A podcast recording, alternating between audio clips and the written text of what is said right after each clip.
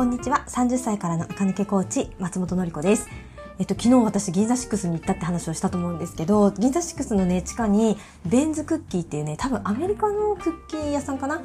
巨大なカントリーマームみたいなちょっとソフトクッキーの大きいやつで一つね300円ぐらいするんですよでもまあ300円ぐらいするかなってぐらい大きくて分厚いねクッキー屋さんがあってそれをね買って食べてみましたよえっと私が前にご紹介したね YouTuber の Kevin's English Room の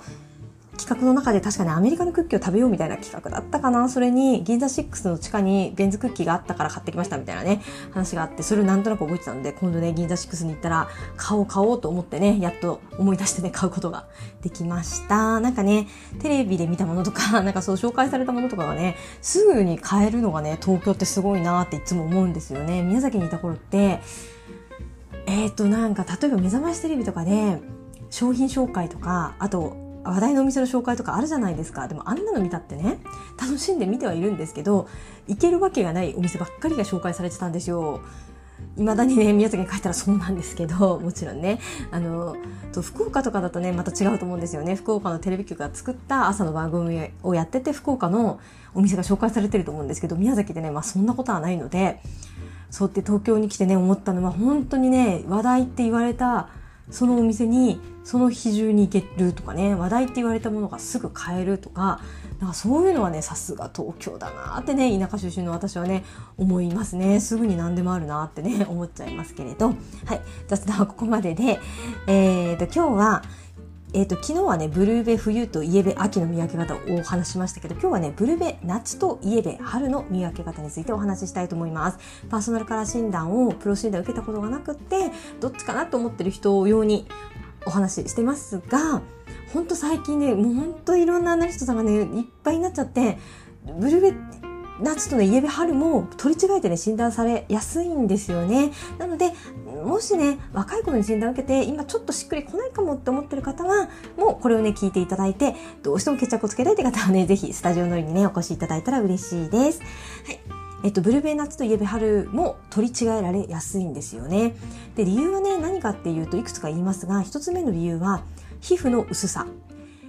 冬と秋は皮膚が厚いのが共通点なんですけど夏と春は皮膚が薄いのが共通点なんですね。皮膚が薄いとどうなるかっていうともちろんね荒れやすいっていうのもあるんですが肌が基本的に弱い。もう一個の特徴は顔が赤くなるんですよ。皮膚が薄いので毛細血管が透けてきちゃうので顔の赤みがね出やすいんですよね。なので赤みがずっとあるなって人はね夏とか春の場合が結構ありますね。で2つ目の共通点は色素の薄さです。よくね、色素薄い系って言ったらね、橋本環奈ちゃんみたいな感じで、あれスプリングさんですけど、スプリングのイメージなんですよね。目が茶色くて、髪の毛も薄茶色で、特にね、小学校低学年の時にはハーフみたいに見えるって言ったらね、スプリングさんに多い特徴。もちろん全員が全員そんなスプリングじゃないんですよ。髪が真っ黒のスプリングさんもいらっしゃるけど、スプリングの、あの、本当極みみたいな人は、もう一発でスプリングってわかる人はね、そういう人。ですけれど、そうするとね、大人になっても目が茶色くて、髪もなんとなく茶色いと、スプリングのこともあるんですけど、実は、サマーさんにもね、一定数いらっしゃるんですよ。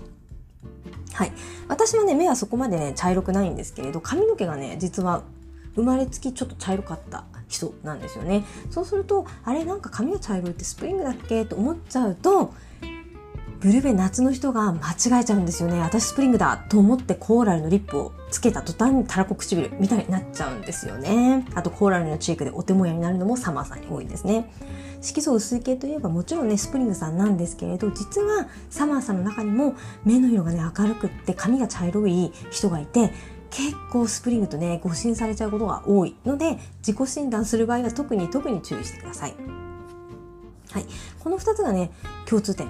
で、えっと、診断の要素って3つあるんですね。髪の毛の色、あ、ごめんなさい。肌の色、瞳の色、黒目の色ですね。髪の毛の色。で、3つ基準があるんですが、基準があって、髪の毛の、あ、肌の色が一番比重が高いんですね。とにかく顔を覆ってるものって皮膚なので、ここに似合う色を見極めるのが一番大事。で、2番目に我々がチェックするのが黒目の色。で、3番目のチェックポイントは髪の色ということになっていたのですが、パーソナルカラーってね100年前ぐらいに出来上がって60年前のアメリカの大統領選で実用化されているので当時はね髪を染めてる人って女優さんぐらいだったのが今やね誰でも髪を染めてるので髪をチェックすることにね意味がなくなっちゃったんですね。染め替えることができないものから見なきゃいけないので一番大事にしなきゃいけないのは肌。2番目のチェックが瞳。3番目のチェックが髪の色。ただ髪の色は肌と目に合わせて染め直すのが今はいいというふうに言われますね。というわけで髪とか目の色って色としてね、うん、入りやすいんですけれど一番大事なのは皮膚の色なんですねで皮膚の色ってどなたも自分のことを肌色としかね認識できないんですよあのカラーアナリストとかねあのプロですっぴんをいっぱい見てる人はえっと、そんなことないってわかるんですけれど、大体皆さんね、すっぴんって自分のものばかりを見てるので、え肌色じゃんとしか思わないんですね。なので自己診断って難しいです。で肌色なんですけど確かにね、えーと、肌の写りが違ってくるんですよね。同じように見えてもレモンを乗せた時に入る人とマスタードを乗せた時に肌色が入る人と分かれるんですよ。この反射率の違いでパーソナルカラーが分かれていくということになるんですけれどとにかく皮膚の色が色反射が大事なんだけれど自分でその色反射がいいやら悪いやらは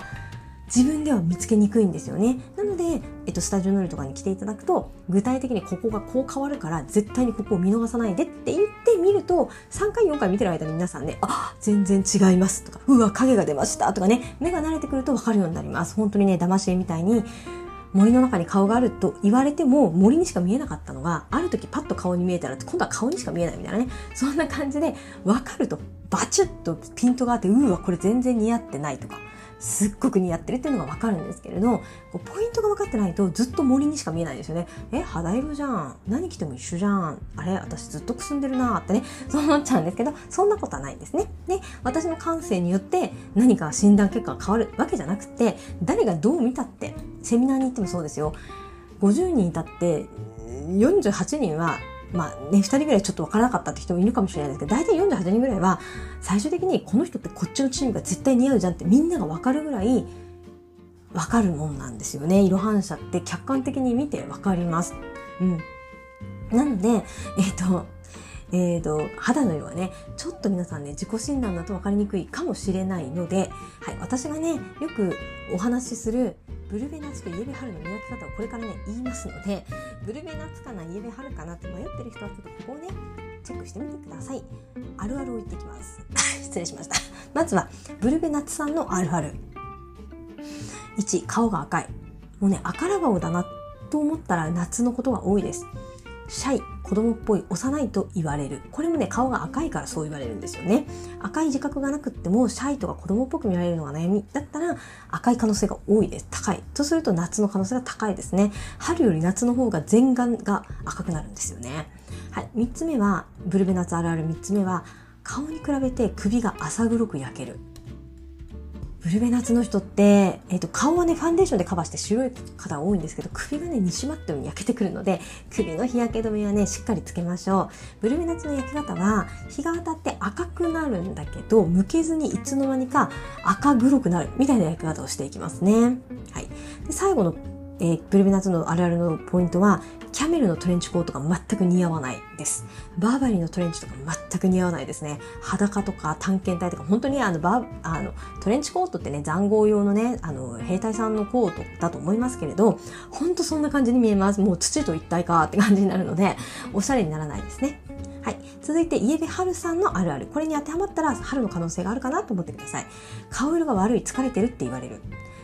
イエベハルさんってね、顔は赤いはずなのに具合が悪そうに見えるんですよね。なんでかっていうと、肌がクリーム系なので、目の下の青いクマが目立つんですよ。逆色が目立つので。なので、ブルメの人には同じぐらいクマが出てても目立たないのに、イエベハルさんは皮膚が薄くてクリームで下から透けてる青い血管が出てきちゃうので、顔色が悪いって言われちゃう人が多いです。色が白すぎて具合が悪そうとかね、そういう人も多いですね。はい。ベージュのアイシャドウがしっくりこない。イエベ春さんは隣がオータムさん、イエベ秋なので、ブラウンのアイシャドウもいけるだろうと思ってやるけど全く似合わないですイエベ春の人ってねベージュのアイシャドウが全く映えないですね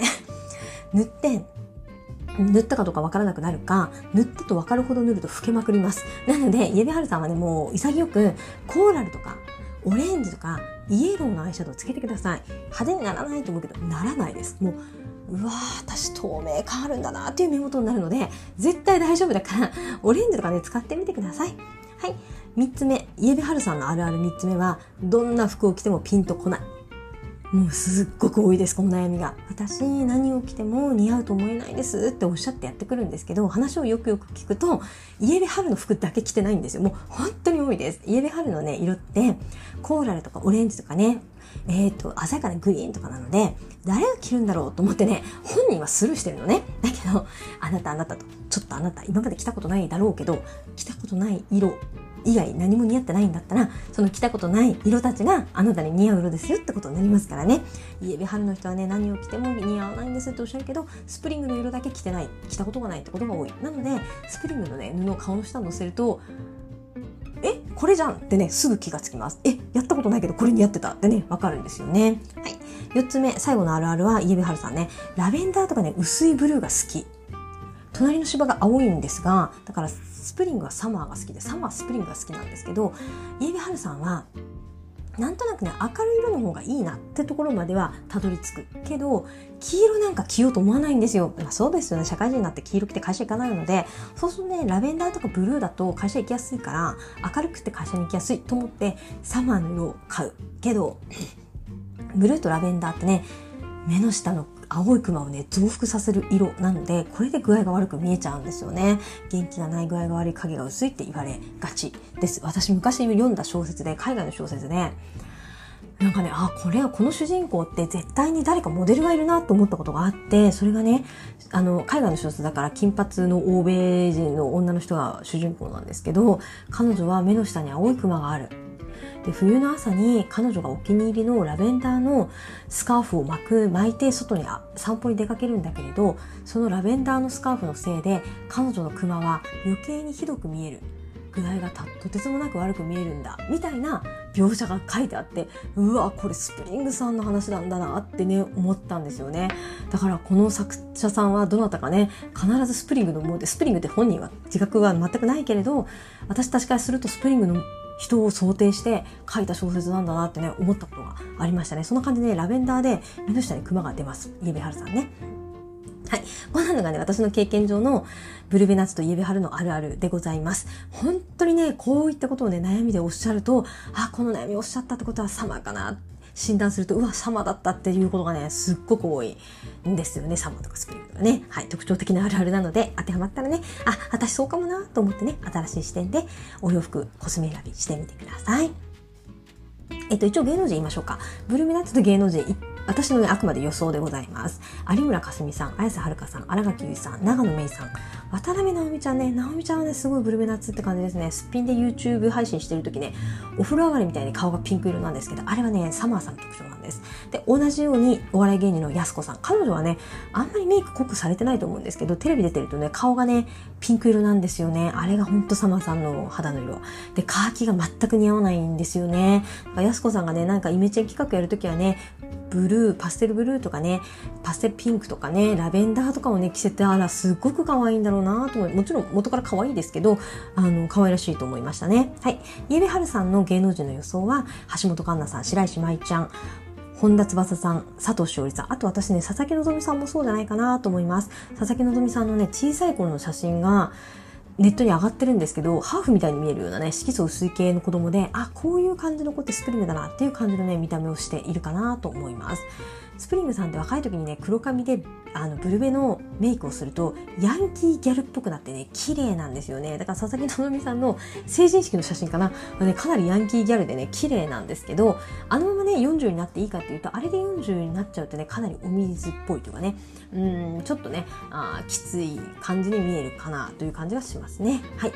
というわけでね、えっと、ブルベナツとイエベハルの見分け方、特徴をね、今日はお話ししてみました。どうでしたか？当てはまるようなものありましたでしょうか？ぜひ分からなかった方はね、スタジオ乗りに来ていただいたらね、嬉しいでございます。そしてまた告知ですが、9月30日午前10時から、えっと、 Zoom で30代のためのコーディネート基礎講座を行います。えっと、どなたでもお申し込み可能でございます。料金はね、3300円税込みでございます。えっと、コーディネート、イメコン受けてもパーソナルカラーとか骨格タイプとか受けても垢抜けきれないなっていう人、あとはまあ受けてなくてもですね、なんか私もっさりしてるなっていう方は、コーディネートの基礎の情報がね、もうちょっとだけね、足りてないことが多いと思いまして、で、私自身もね、それでかなり苦労しました。ので、そのね、私が集めた情報、ああ、これも知っとけばね、こんなに私芋の時代が長くなくてもよかったなって思ったことをね、ぎゅっとまとめてね、お話ししたいと思ってます。で、アーカイブ配信付き2週間ついてますので、リアルタイムにね、ご参加いただけない方もね、同じチケットをお申し込みいただけます。私の、あの、 Zoom 講座ってね、半分以上ぐらいがね、あの、アーカイブでご覧になることが多いので、全然、あの、アーカイブで大丈夫でございます。あと皆さんもね、聞いてる方の顔出しは一切しなくて大丈夫なので、朝ね、すっぴんのままでベッドの上でね、聞いていただいてもいいかなと思います。お申し込みは、スタジオ通りのホームページのブログ、今だと一番、えスクロールしてね、一番下に出てるブログの最新のやつがお申し込みホームページになって、お申し込みページになってますが、か、えっと、私のインスタグラムのストーリーズに毎日、あの、リンクつけとこうと思ってますので、そちらから行くか、あとは Spotify で聞いてる方は、このね、概要欄のところにも貼っておくので、そこから行くことも可能でございます。ぜひぜひ、あの、セミナー受けてくださったらね、すっごく嬉しいです。私、詰め込み教育なので、アーカイブでね、何度も見ていただくと、かなり使える情報が多いんじゃないかなと思います。というわけで今日もね、ちょっと長くなりましたね。聞いてくださってありがとうございました。明日もまたぜひ聞いてください。またね、連休引き続きお楽しみください。